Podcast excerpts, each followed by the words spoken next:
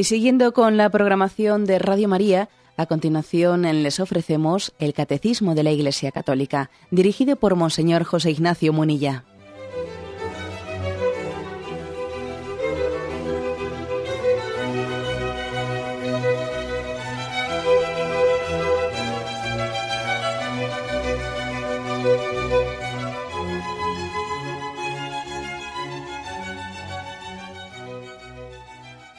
Un cordial saludo a todos los oyentes de Radio María. Un día más, con la gracia del Señor, proseguimos el comentario del Catecismo de nuestra Madre, la Iglesia. Eh, habíamos quedado en el punto 170, el punto 170 y 175 tienen como título El lenguaje de la fe. Después de que habíamos eh, terminado el apartado Mira, Señor, la fe de tu Iglesia, Vamos a comentar este apartado, el lenguaje de la fe. Leo primero el punto 170. No creemos en las fórmulas, sino en las realidades que éstas expresan y que la fe nos permite tocar. El acto de fe del creyente no se detiene en el enunciado, sino en la realidad enunciada. Sin embargo, nos acerquemos a estas realidades con la ayuda de las formulaciones de la fe. Estas permiten expresar y transmitir la fe, celebrarla en comunidad, asimilarla y vivir de ella cada vez más. En el punto 170 hay mm, dos afirmaciones, pues, que se matizan una a la otra. La primera, que cuando hablamos del lenguaje de la fe, bueno, nosotros mm, rezamos un credo, rezamos el credo según la versión del credo apostólico o el credo niceno, el credo largo que decíamos. Hay también otras. Esto mismo que ahora mismo estamos haciendo en el catecismo. ¿eh? O sea, leemos el punto tal del catecismo. El enunciado del punto es el siguiente. La Iglesia cree los sacramentos, etcétera, los mandamientos. O sea, hay unas palabras, un enunciado, un enunciado. Los niños cuando van a la catequesis aprenden pues, unos determinados enunciados. Entonces, la, primera advertencia que nos hace este punto del catecismo es, bueno, la fe la expresamos mediante unas frases, unos enunciados, pero se dice, ojo, que nosotros no es que la fe la pongamos en las fórmulas, en las palabras, sino en las realidades que éstas expresan. ¿eh? Esto es algo parecido a, podríamos poner el ejemplo de, de lo que son las imágenes para el culto. Si tenemos una imagen, una imagen que representa a Jesús crucificado, o una imagen que representa a la Virgen María, etcétera, nuestra fe no está puesta en esa imagen. ¿eh? Porque en esa imagen, al fin y al cabo, es de madera, es de escayola. Y sería un error poner el corazón en la materialidad de esa imagen. Sería casi como idolatrizarla. Ahora, tampoco se puede caer en el extremo opuesto, decir, claro, entonces no debemos de hacer ningún tipo de imagen, ¿eh? seamos iconoclastas, es decir, cualquier imagen es una idolatría. Bueno, pues traspasando este, esta comparación que hago entre las imágenes y las palabras, es decir, bueno, nosotros no es que creamos en las palabras, sino que creemos en lo que las palabras expresan si yo he leído una fórmula del, catecismo, o sea, lo, verdaderamente importante no es la frase, sino el contenido de la frase, es decir, lo que la frase indica. Ahora bien, vamos a ser claros, es decir, es que yo podría prescindir de cualquier frase, de alguna manera tengo que hablar de ese Dios en el que creo, o sea, no puedo creer sin ninguna formulación. Y lo mismo en cuanto a las imágenes. Yo, ya sé que yo no estoy creyendo en la imagen de escayola, ni la, ni la de madera, ni la, ni la de piedra, sino creo en lo que ellas representan, en el amor eh, de Dios eh, encarnado en Jesucristo, etcétera. Pero mm, yo soy de carne y hueso y necesito imágenes también, porque la imagen me, me relaciona con la verdad que expresa. Y lo mismo pasa con las fórmulas, ¿no? Con las fórmulas entonces, sería, aquí puede haber dos errores. El error de darle excesiva importancia a la imagen, a la palabra, a la frase, darle una excesiva importancia. Y el segundo error sería, mira, lo importante no son las frases. Lo importante no es eh, lo que diga el catecismo, lo importante no es lo que diga el credo, sino lo importante es tu experiencia interior, ¿no? Que, digamos que, esa frase te ayude a ti, ¿no? A tener una experiencia interior y tú quédate con tu experiencia y luego prescinde de la, de la frase. Eso también es un error. ¿eh? Es un error quedarse en la frase, pero es un error pretender poder prescindir de la frase. Pues no, señor, no se puede ni una cosa ni la otra. Si te quedas en la frase sin llegar ¿no? a tener una, eh, pues una conciencia de, del acontecimiento que expresa, de la experiencia profunda de fe a la que te lleva esa frase, esa formulación del credo, pues te has quedado con la, podríamos decir, con la cáscara. Pero si pretendes prescindir de ella, caerás en la tentación de hacerte un Dios a tu medida y de deformar las realidades de la fe. Esto es lo que aquí se quiere eh, mm, insistir de una manera o, de otra. Bien, eh, quizás una, pequeña, un, pequeño excursus, como se dice, una pequeña introducción a una cuestión un poco filosófica, pero que, vamos, confío poder poder explicarla brevemente y sin, y sin liarme mucho. Vamos a ver, nuestro, nuestro lenguaje es apropiado para hablar de las cosas de Dios. O sea, las cosas de Dios que nos superan en tan gran medida ¿eh? pueden ser expresadas con palabras de hombres. ¿eh? El lenguaje humano es apropiado. ¿eh? Es como si uno dijese, a ver, es que, es que el lenguaje de las hormigas puede hablar de, de los hombres. ¿eh? Oiga, las hormigas, propiamente hablando, no tienen, no tienen ni lenguaje y tendrán una, especie de forma de comunicación, pero, pero en el reino animal no existen esos conceptos. Es imposible. Una hormiga, una hormiga, pues tiene una incapacidad de poder expresar, ¿no? el lenguaje humano. A nosotros no nos pasará lo mismo para con Dios.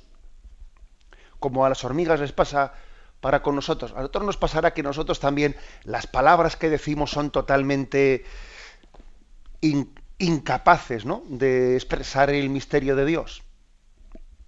Bueno, pues, eh, pues no es así. ¿eh? ese ejemplo que he puesto de comparando las hormigas con nosotros, como mm, esa, la distancia que hay entre el reino de las hormigas y el ser humano, y entre el ser humano y Dios, no sirve esa comparación ¿Por qué nos sirve esa comparación? Pues porque nosotros estamos hechos a imagen y semejanza de Dios y las hormigas pues no están hechas a imagen y semejanza del hombre. Es verdad que por una parte la distancia entre el hombre y Dios es infinitamente superior a la que hay entre la hormiga y nosotros. O sea, Dios sí, Dios tiene una distancia en, frente a nosotros infinita, pero sin embargo estamos hechos a su imagen y semejanza. Y además, Dios mismo se ha hecho hombre. Dios en su infinita misericordia ha recorrido la, la, distancia que había entre Dios y el hombre, la ha recorrido en la encarnación. Y se ha hecho palabra humana y la palabra se hizo carne y habitó entre nosotros y ha utilizado nuestros conceptos. Se ha expresado con nuestras palabras. Jesús, Jesucristo, habló al hombre con lenguaje humano y utilizó nuestros conceptos, nuestras frases, de, manera que eso nos da una garantía, nos da una paz interior muy grande de que el lenguaje que utilizamos no son palabras vacías cuando hablamos de Dios.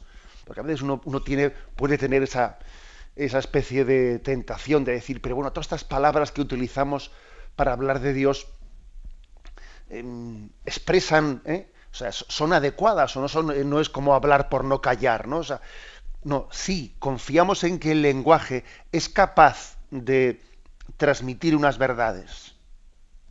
¿eh?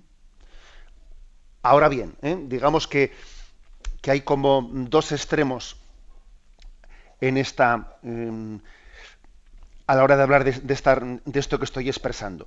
Un extremo inaceptable sería decir, bueno, eh, pues es que Dios es tan distante al hombre que cualquier palabra que digamos mm, no tiene nada que ver con la realidad de Dios. Es, eh, es, un, es inalcanzable y la palabra, de, la palabra del hombre, la palabra humana, es inadecuada para poder hablar de Dios. ¿no? Luego, fuera palabras y de Dios no se puede decir nada. ¿no? Eso pues, no, es aceptable. Tampoco sería aceptable el extremo contrario, ¿eh? el que nos pensemos que la manera que nosotros tenemos de expresión de las cosas de Dios, ¿eh? pues es como si Dios estuviese totalmente a nuestro alcance.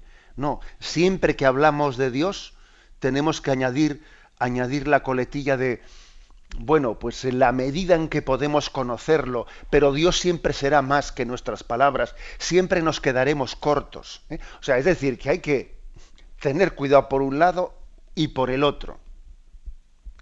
Nuestro lenguaje siempre es analógico. La palabra analógico, que algunos se piensa que es de tecnología digital o analógica, no, no va por ahí el término, la palabra analógico quiere decir que es en parte igual y en parte distinto. Es decir,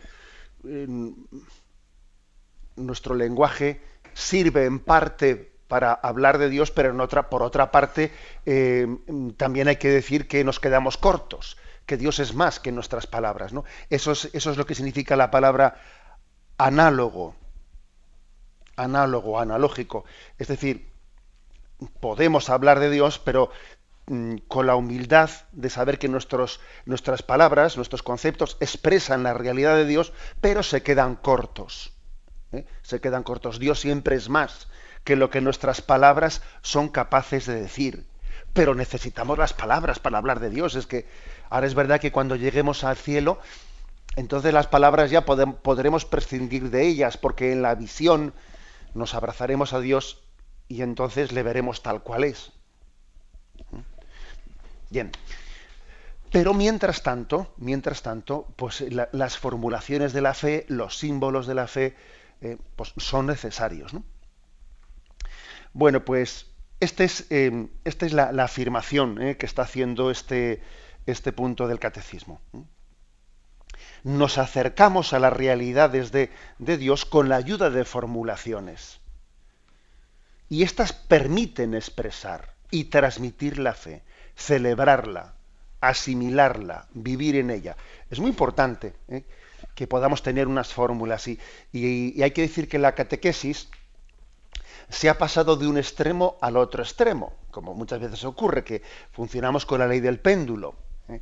Y un extremo era pues el de aprenderse de memoria pues toda una serie de preguntas y respuestas y formulaciones, ¿eh? aprenderlas de memoria, aunque no se entendiese nada, y ala, y tira millas, ¿no? Y luego el otro extremo es el de decir, bueno, es que este, ¿de qué sirven eh, tantas memorizaciones? Eh, oraciones aprendidas de memoria, de carretilla, como un lorito que no sabe lo que está diciendo el niño, ¿no?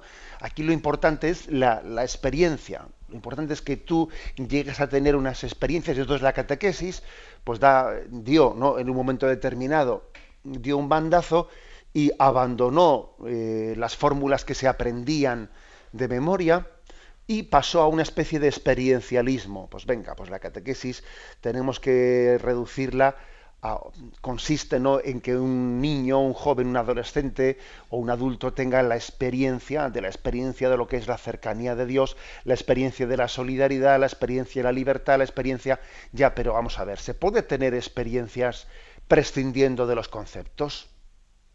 Y además no, eso no, no tiene el riesgo de ser un, eh, un, subjetivismo. Entonces se pegó el bandazo de pasar de una catequesis, de una mera memorización, o principalmente una, una catequesis de memorización, a una catequesis que pretende prescindir de fórmulas, de definiciones, de conceptos, y, que, y eso es un error.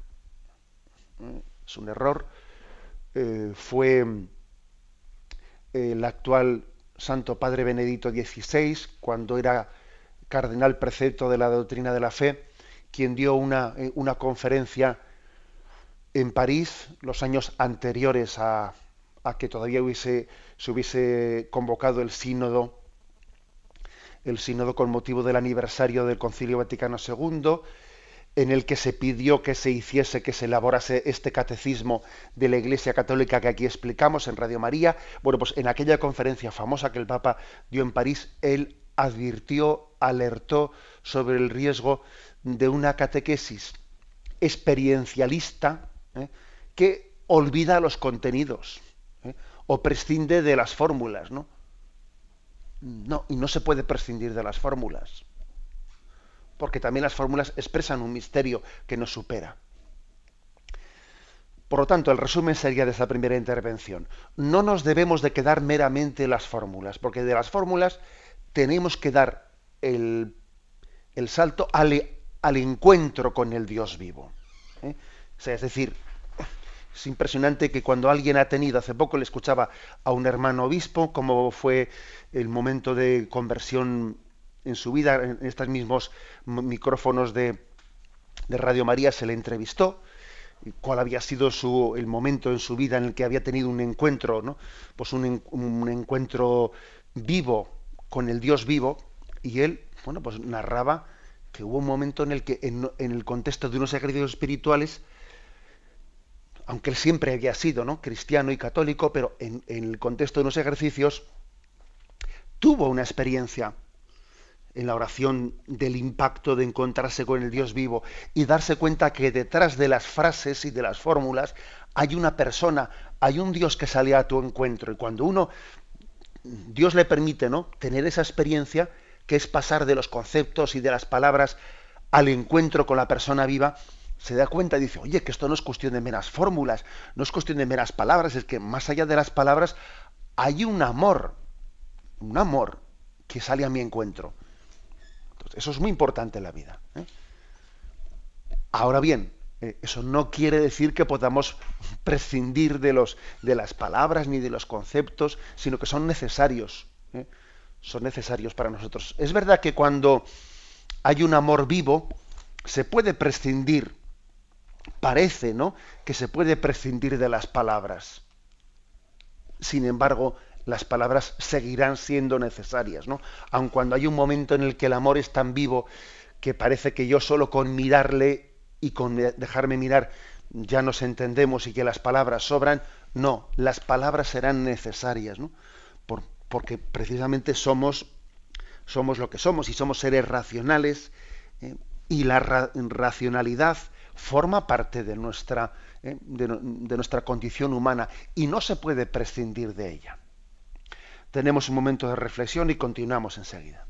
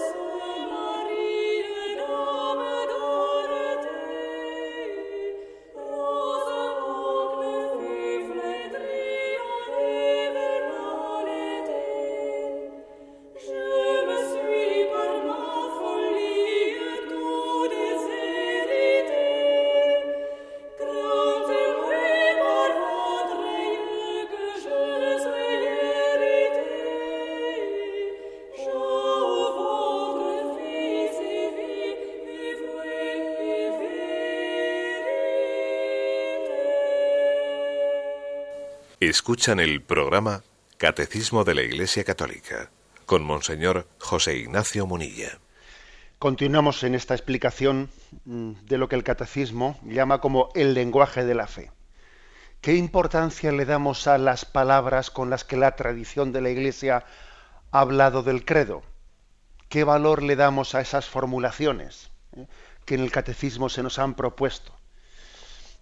pues eh, la, respuesta que el catecismo da es que les damos un gran valor, sabiendo que las palabras en sí son un, camino hacia una realidad. ¿eh? Que las palabras nosotros no nos quedamos en ellas, sino que de la palabra llegamos a la persona, porque si uno se quedase únicamente en las palabras, podía correr el riesgo de una especie de intelectualismo o racionalismo, ¿no? Como aquel filósofo o teólogo que se sabe mucho las teorías, se lo sabe todo, ¿eh? es capaz de expresar y explicar cualquier cosa, sí, sí, pero palabras y conceptos racionales, pero puede ocurrir que un teólogo que sabe mucho ¿no? de formulaciones y de conceptos, no haya llegado a la experiencia del encuentro con el Dios vivo. Luego, ojo, las palabras son muy importantes, pero de ellas hay que llegar al encuentro con el Dios vivo, sin prescindir nunca de ellas, porque los conceptos eh, también nos aseguran que nosotros no caigamos en subjetivismos, ¿no? Porque si es malo, si malo es el racionalismo, también malo es el experiencialismo, ¿no? El pretender tener unas experiencias tuyas al margen de la revelación que Dios te ha transmitido, que te la ha transmitido en conceptos. Fijaros, hoy en día, hoy en día quizás la herejía de nuestros, de nuestros días, de nuestra cultura, de nuestro momento, no consiste tanto como en otras épocas en la negación de una verdad concreta de fe. ¿eh?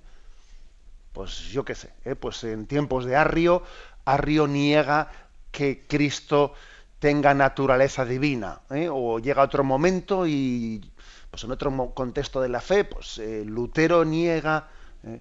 niega pues la salvación por la fe y las obras o niega el valor de la tradición de la Iglesia y habla de la sola escritura al margen de la tradición de la lectura la lectura por libre bueno es, es decir en la, en la historia de la Iglesia generalmente cuando ha habido una crisis en la confesión de la fe, pues en las herejías se, han formulado negando alguna verdad concreta. Hoy en día, más bien, más que negar eh, verdades concretas, la herejía de nuestros días consiste en no tanto en negar nada, cuanto en vaciarlo de contenido. ¿Eh? Vaciarlo de contenido. Entonces, esto es curioso. Porque, por ejemplo, pues hoy en día, más que negar los milagros, pues bueno, lo que se hace es interpretar los milagros pues como sencillamente un género literario, un sentido, un símbolo, un símbolo de no sé qué. dice, oh, bueno, pues mira, yo no es que niegue el milagro de la multiplicación de los panes y los peces, no, pero ese milagro en el fondo es un símbolo de la generosidad. El niño compartió los panes y los peces que tenía, entonces, bueno, pues eh, en el fondo, yo, no, no, si yo también afirmo el milagro, pero el milagro es la generosidad de compartir los panes y los peces, ¿no? O yo no es que niegue la Eucaristía. Sí, sí, yo creo en la Eucaristía, pero la Eucaristía es un símbolo, el símbolo del banquete, el símbolo de compartir en, torno a la misma mesa. Ya, pero mm, yo sin, no estoy negando nada, lo que pasa es que estoy reduciendo Oiga, la Eucaristía también es el sacrificio de Cristo que entregó su vida. Este es mi cuerpo que se entrega por vosotros. Esta es mi sangre que es derramada por el perdón de los pecados. Y hay una presencia de Cristo en ella. Este, esto es mi cuerpo y esta es mi sangre. Y luego, usted está un poco reduciendo la Eucaristía a un mero aspecto moral de compartir en torno a, a una mesa, pero se está olvidando de, de aspectos sustanciales, ¿no? Y la resurrección, pues lo mismo. Sí, yo creo en la resurrección, pero bueno, la resurrección no es que crean que el cuerpo pues, salga del sepulcro, ¿no? No, sino resurrección, pues es la vida, o sea, que más allá de la muerte también hay una vida. Pero entonces, ¿qué diferencia hay entre resurrección e inmortalidad del alma? No, pues nada, pues es lo mismo, ¿no? O sea, es decir, que la herejía de nuestros días, más que negar al, ¿eh? determinadas cosas en concreto y enfrentarse ¿no? Contra, contra la fe católica consiste en sí, en teóricamente lo mantengo todo, pero lo vacío de contenido, lo subjetivizo. Lo subjetivizo de una, de una grande, de una forma muy grande. Aquí tengo una, una, cita de un autor, Alain Besançon, que es profesor de la Escuela de, de, Altos Estudios de París, que hablando sobre este tema en un artículo sobre el catecismo de la Iglesia Católica, decía lo siguiente, os leo su párrafo. La herejía no consiste ya en contradecir tal o cual punto de la doctrina, sino en sacarlo de la esfera de lo intelectual en la cual presenta su sentido nuestra época parece menos capaz de articular herejías, lo que exige un, esfuerzo intelectual, porque también el, el, hereje hace un esfuerzo intelectual a la hora de formular una herejía. Se abandona el lenguaje de la ortodoxia para descender a la insipidez y a la futilidad, donde se pierden los contornos de las afirmaciones. Los latiguillos lingüísticos sustituyen al pensamiento, dando el pego para ocultar la ausencia de ideas. No son pocos los que sienten cierta aversión a un título como Catecismo de la Iglesia Católica, quizás porque están acostumbrados a un lenguaje más corredizo que les permite más ambigüedades. Bien, como veis, pues eh, este tipo de, de reflexión mm, quiere que le demos importancia, que le demos importancia a la formulación de la fe, que es el tema del cual estamos hoy comentando. El lenguaje de la fe tiene su importancia. Y con esto no quiere decir que nosotros propongamos un tipo de enseñanza del catecismo meramente de aprenderse las cosas como un papagayo de memoria sin entender lo que estamos diciendo. ¿eh? No quiere decir eso. Que ya veis que en la explicación del catecismo pues en este programa procuramos razonar y procuramos explicar las cosas. Luego, el modelo que la Iglesia propone no es el de un aprendizaje, eh, pues, mm, podemos decir, infantil, no. Eh, creo para entender. ¿eh? Y, y el acto de fe, de adhesión, después me pide él mismo, me pide entender lo que, aquello a lo que me ha adherido. Pero es muy importante es muy importante también la formulación de la fe. Y sin ella, eh, cuando hemos prescindido de, saber expresar bien la fe, sin ella hay una pérdida muy rápida, muy rápida de, de la riqueza de los misterios de la fe en nosotros. Hay un reduccionismo, cada vez vamos, vamos, bajando más el listón, vamos bajando el listón y al final son conceptos difusos. ¿eh? lo importante pues, es tener una actitud, pero vamos las actitudes interiores también necesitan ser expresadas con, eh, con propiedad. ¿eh? Las actitudes interiores también requieren de un aprendizaje concreto pues de los mandamientos, de la ley de Dios, de los mandamientos de la Iglesia, de las bienaventuranzas, eh, de las virtudes, cuáles son las virtudes morales, las virtudes, o sea, es decir, no, no seamos tan ingenuos para pretender un tipo, ¿no? un tipo de pedagogía que es capaz de prescindir de los conceptos, que eso es un error. ¿eh?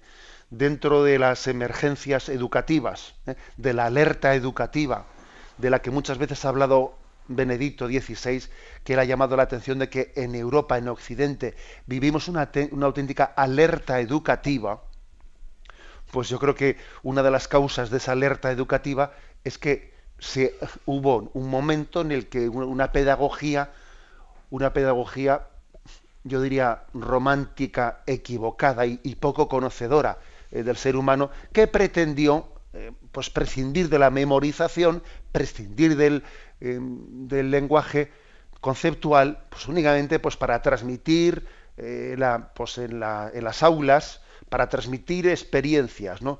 Pero mire usted, no se puede transmitir experiencias sin una enseñanza conceptual concreta. ¿eh? Y esa, esa crisis pedagógica ha hecho mucho, mucho daño y ha hecho que, que crezca en gran parte el analfabetismo cultural y esa alerta educativa de la que Benedito XVI nos ha llamado la atención con, eh, con frecuencia. Tenemos un momento de reflexión y continuamos enseguida.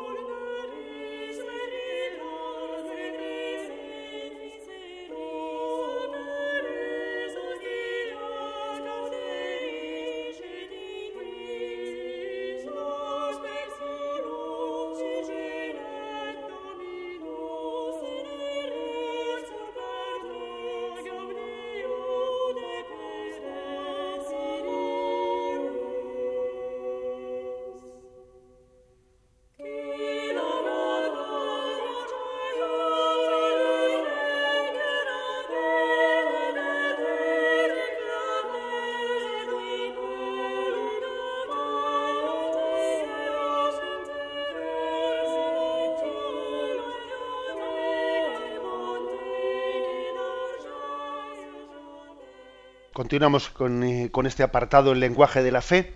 El punto 171 dice así, la Iglesia, que es columna y fundamento de la verdad, guarda fielmente la fe transmitida a los santos de una vez para siempre. Ella es la que guarda la memoria de las palabras de Cristo, la que transmite de generación en generación la confesión de fe de los apóstoles. Como una madre que enseña a sus hijos a hablar y con ello a comprender y a comunicar, la Iglesia, nuestra madre, nos enseña el lenguaje de la fe para introducirnos en la inteligencia y la vida de la fe.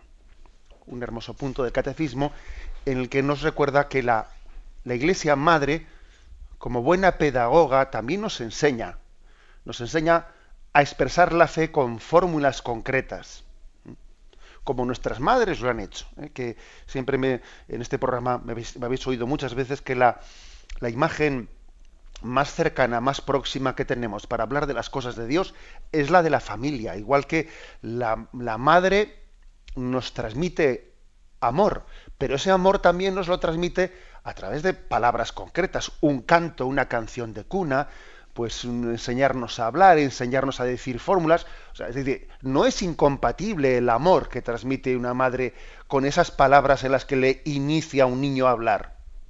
No es incompatible.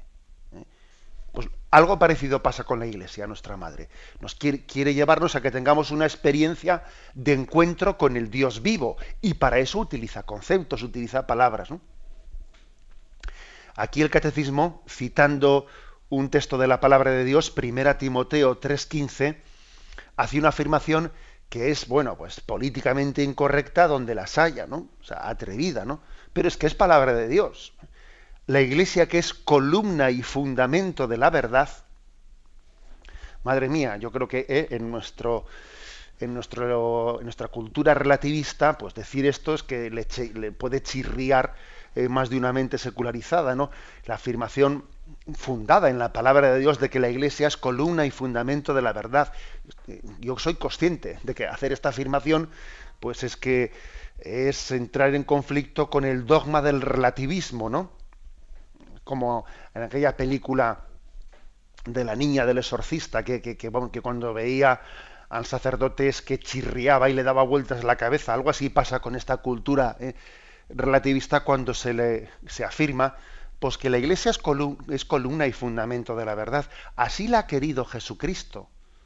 Él tiene misericordia de nosotros y quiere que la madre que la madre nos ayude a hablar con Dios que la madre nos enseñe a formular, igual que una madre le dice al niño, a ver, di papá, di mamá, eh, y, le, y, le, enseña a hablar. Pues sí, la iglesia, nuestra madre, nos enseña a hablar con Dios, nos enseña a hablar de Dios, nos enseña a hablar a Dios, etcétera, etcétera. ¿eh?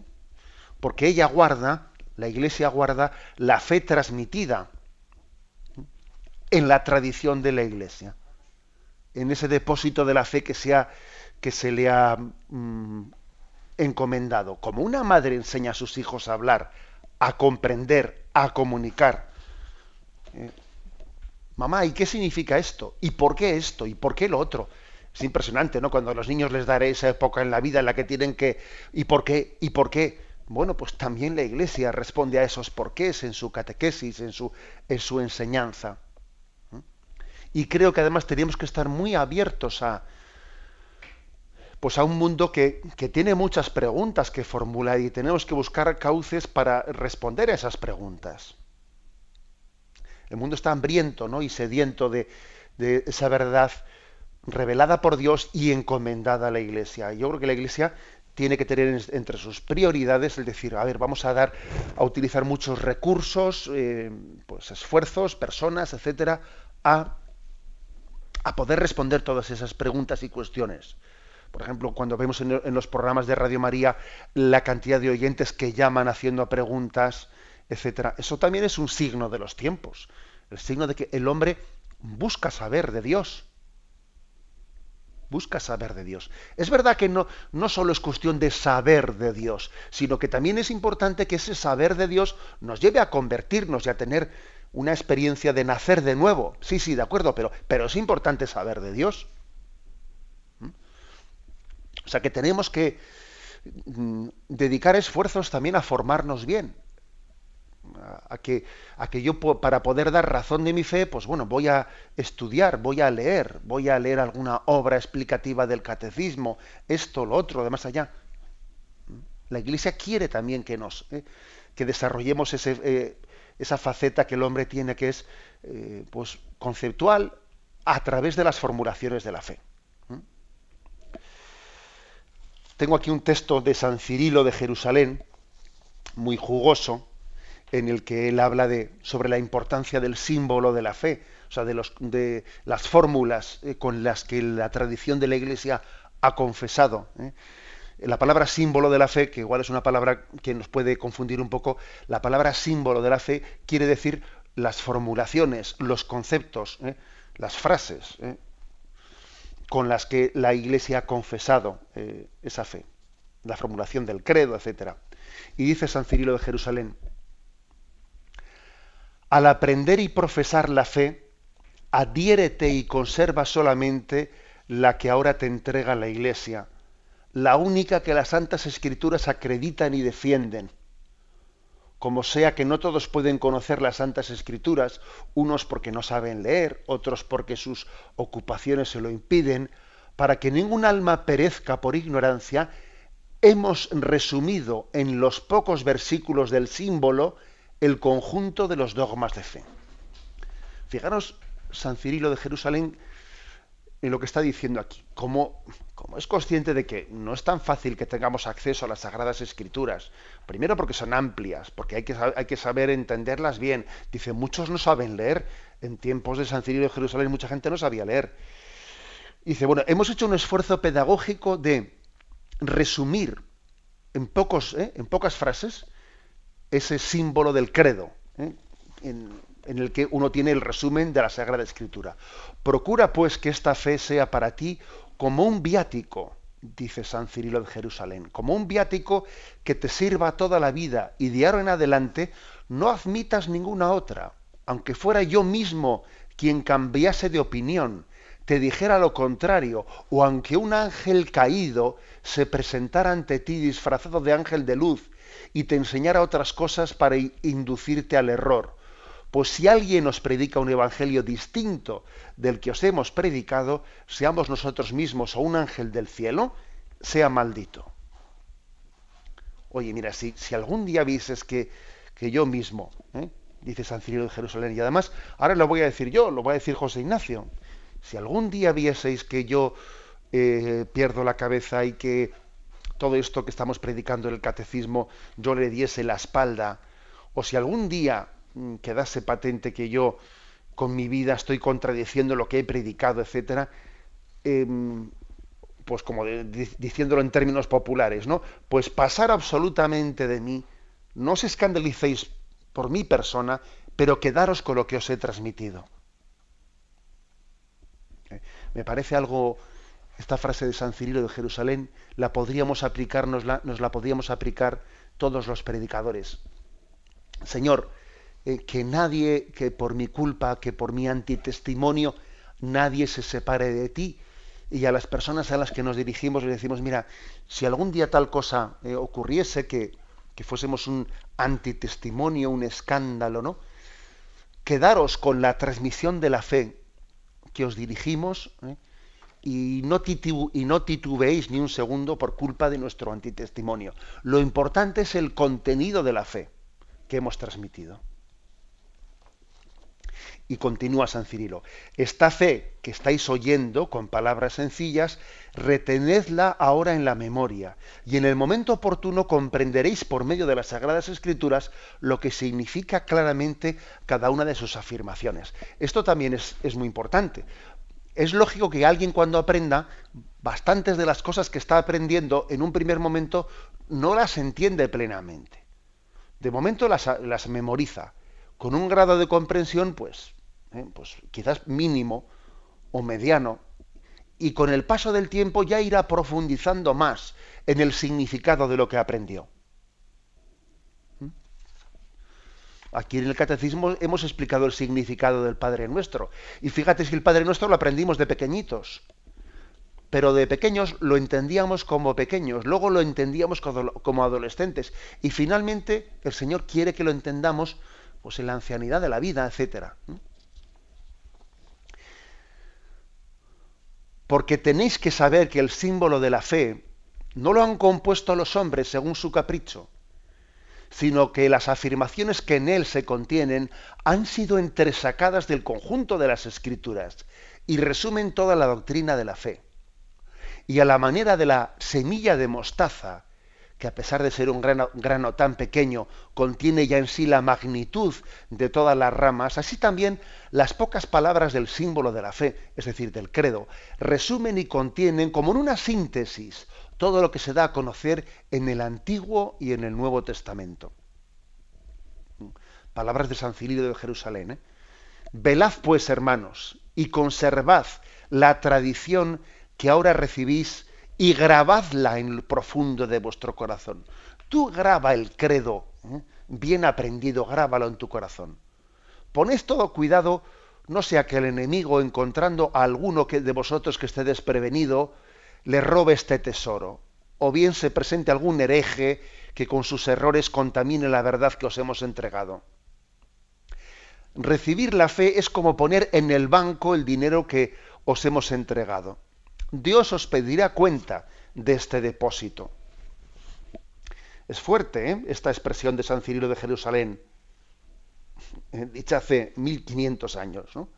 Ojo con que te guarden el, con que te roben el depósito de la fe.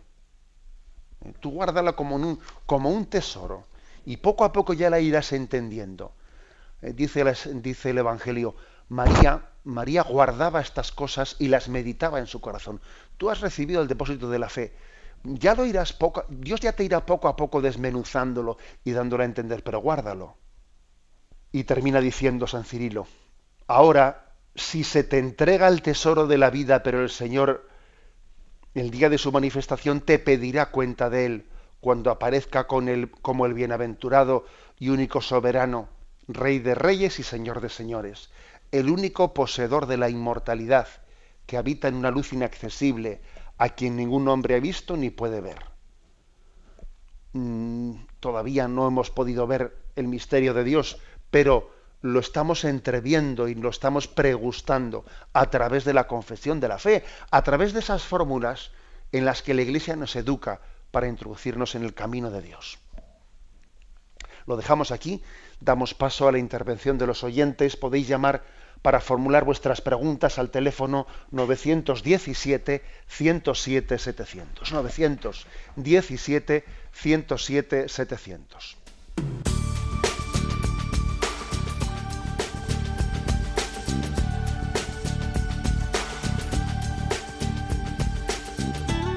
Radio María le ofrece la oportunidad de recibir en su casa sus programas favoritos.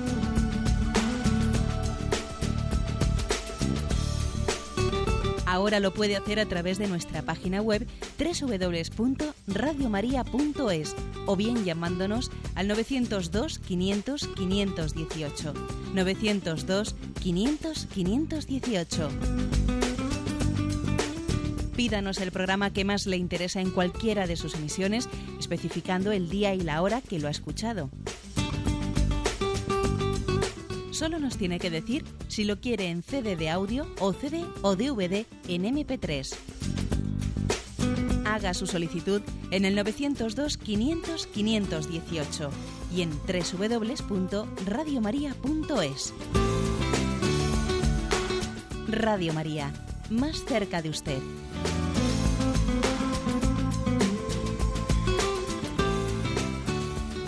Escuchan el programa Catecismo de la Iglesia Católica con Monseñor José Ignacio Munilla. Sí, buenos días. ¿Con quién hablamos? Buenos días, Monseñor. Mi nombre es Vicenta Nieto. Adelante. Em, de Madrid. Eh, mire, le comento, padre, es que em, yo tengo dudas cuando usted nos dice, nos ha dicho hace un ratito, que nunca nadie ha visto a Dios.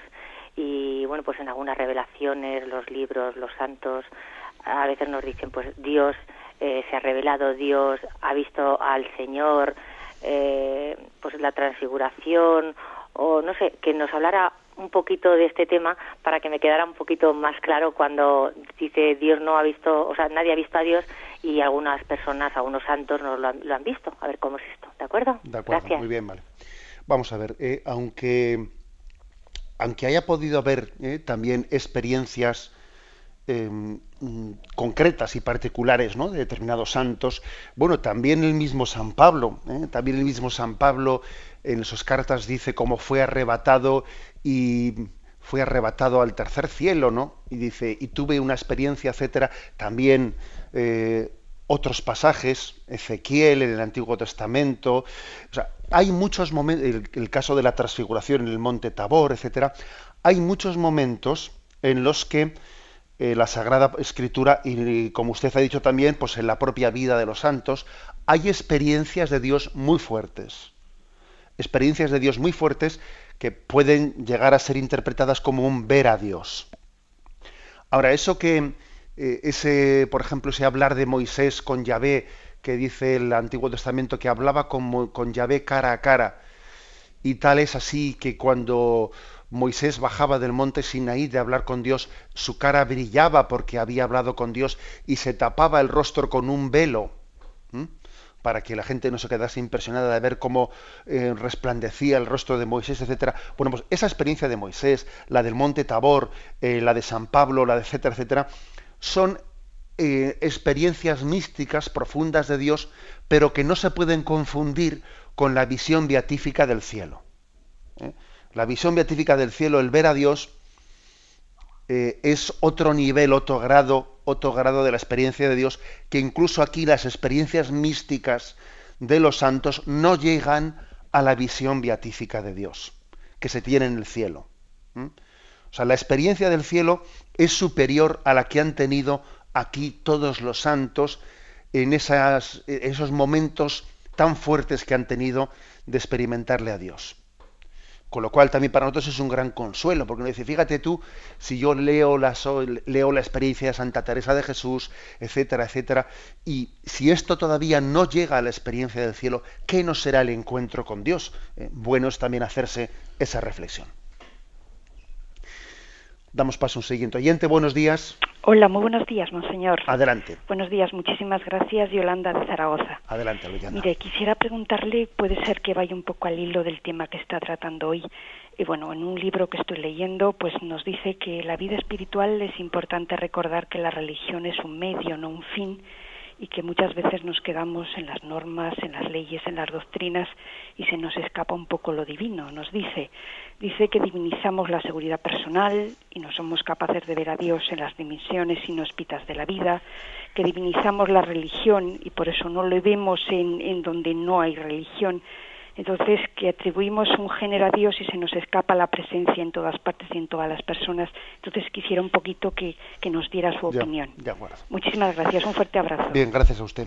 Vamos a ver, em, ese tipo de expresiones eh, pueden tener, eh, pueden tener una parte de verdad, pero yo creo que nuestra cultura actual se está abusando de ese tipo de expresiones. Claro que, claro que es obvio que, existe el riesgo, el riesgo de que uno se quede pues eh, en las formulaciones, como por ejemplo hoy mismo hemos dicho, ha dicho el catecismo, que, ojo, que en el lenguaje de la fe no nos podemos quedar en, en las fórmulas, que de las fórmulas tenemos que pasar a la, a la realidad, de las fórmulas, perdón, a la realidad, a la experiencia, ¿no? A la experiencia y a la conversión personal, al encuentro con el Dios vivo, que sería un error el decir, yo me quedo, eh, me sé de memoria todas las formulaciones de la fe y sí, sí, pero ojo, esas formulaciones tienen que ser, ¿no? Pues una eh, son como el continente en el que se guarda un contenido y el contenido es el Dios vivo con el que tú tienes que encontrarte, etcétera. Bien, eso, en ese sentido, ese tipo de expresiones que, como las que el oyente eh, ha leído en ese libro, son ciertas. ¿no? Pero yo creo que hoy en día hay una inflación muy grande diciendo, bueno, aquí lo importante no es la religión, lo importante es la espiritualidad. ¿eh? Las religiones todas son relativas. Oiga, vamos a ver, eh, yo no acepto ese tipo de afirmaciones porque en el fondo cuando decimos que lo importante no es la religión, sino que son la espiritualidad, es como si, estoy, como si estuviese negando o olvidando que Dios se ha revelado por un conducto objetivo. Y ese conducto objetivo por el que se ha revelado es Jesucristo.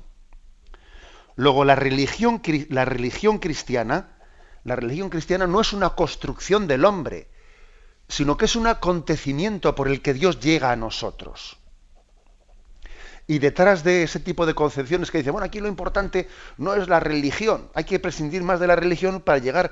No, perdone, el que dice ese tipo de cosas es que no se acaba de enterar de que la religión no es una construcción del hombre. La religión cristiana es un acontecimiento, una iniciativa de Dios que ha venido a nuestro encuentro, es una revelación objetiva.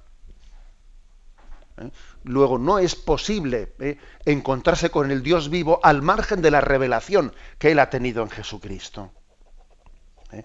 Es, una, es, una, tendencia al subjetivismo que tenemos en nuestra cultura grande. O sea, luego sí es cierta el primer factor que he dicho que ojo con agarrarse a fórmulas eh, y con un racionalismo que se piensa que por saberse de memoria, ¿no? Toda la teoría, no, uno puede saberse toda la teoría, pero en la práctica no estar convertido.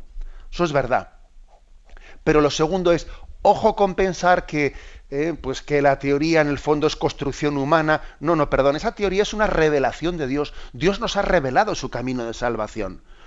Luego, no relativicemos ¿eh? la revelación ni la religión cristiana que la revelación cristiana no es, una construcción del hombre, sino que es Dios que sale a nuestro encuentro. Y eso, eso de que en nuestra cultura actual se tienda a decir espiritualidad sí, religión no, eso es la nueva era. ¿eh?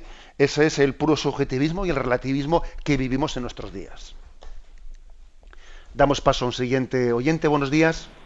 Hola, buenos días. Eh, soy Consuelo de Madrid. Adelante. Eh, yo es que mm, tengo dificultades a veces cuando mm, digo, por ejemplo, ¿qué haría Jesús en mi lugar? ¿no? Que es una pregunta en algunas circunstancias. Eh, yo soy creyente, pero no tengo suficiente fe y me gustaría tenerla. Me gustaría, llevo desde muchísimo tiempo queriendo tener más fe. Yo no sé lo que haría Jesús en mi lugar. A mí a veces Jesús me da un poco de miedo.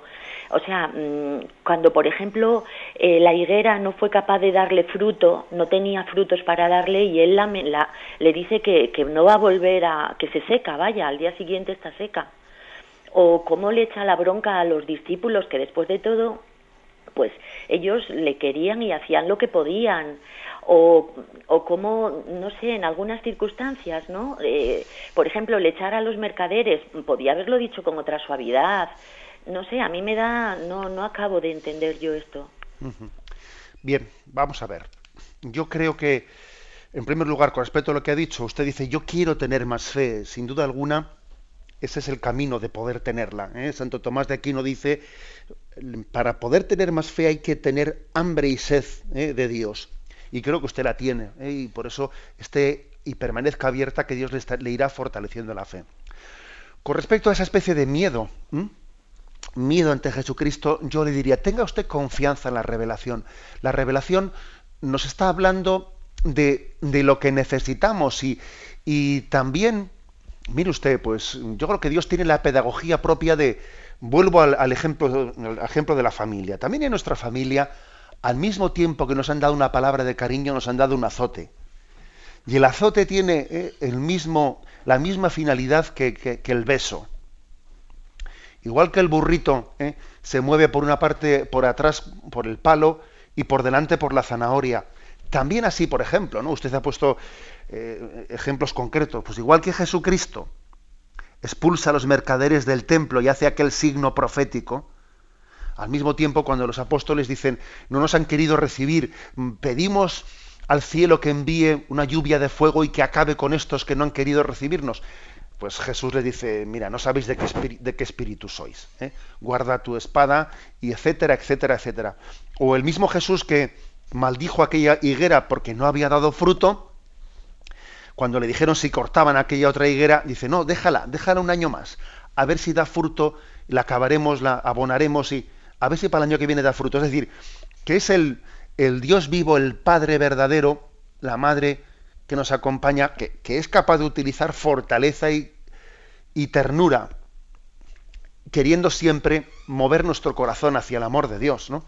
Luego, no le tenga usted miedo a la autoridad de Dios, porque en Dios autoridad y amor es lo mismo como seguro que usted también lo hace con sus hijos, ¿eh? que también usted con sus hijos, si usted es casada y tiene hijos, habrá utilizado por movida por el mismo amor la autoridad, habrá utilizado y habrá pegado un golpe encima de la mesa cuando ha sido necesario y habrá puesto una palabra de ternura cuando era necesario, ¿no?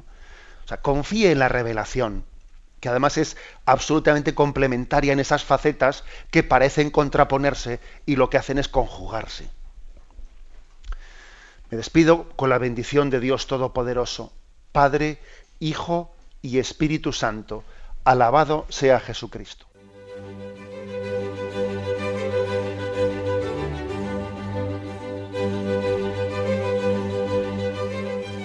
Finaliza el Catecismo de la Iglesia Católica, un programa dirigido por Monseñor José Ignacio Munilla, Obispo de San Sebastián.